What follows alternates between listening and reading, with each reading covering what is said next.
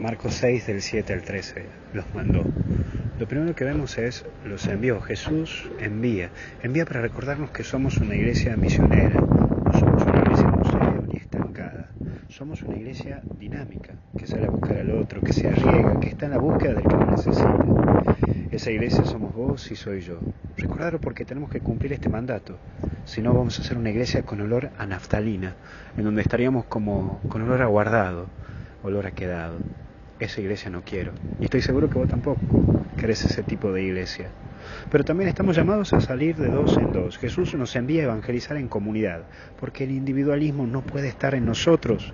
Se nos manda de dos en dos, porque es necesario anunciar al que nos ve que dos son los ejes de la vida cristiana, el amor a Dios y el amor a los hombres.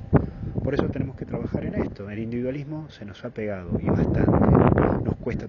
El otro y junto al otro.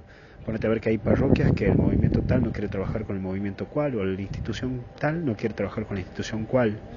Por eso el trabajar juntos, unidos, que nos vean más en unión que en tantas reuniones. Hoy te invita el Señor a salir y a que salgamos juntos. Por último, predicar. Tenemos que salir a anunciar el amor de Dios, anunciar que hay un Dios que ama, que murió en la cruz, que te ama tanto, tanto, que es capaz de dejar a su madre como madre nuestra. Predicar incluso que hay que cambiar de vida, que siempre hay una oportunidad, que hay una opción. Predicar que Dios no te deja solo y siempre está a tu lado. Predicar que el cielo existe y que hasta el cielo no paramos. Esto es el trabajo que tenemos que hacer vos y yo, día a día, constantemente, y lucharla, enfrentarla y ganarla. Que Dios te bendiga en el nombre del Padre, del Hijo y del Espíritu Santo. Cuídate mucho y a seguir adelante.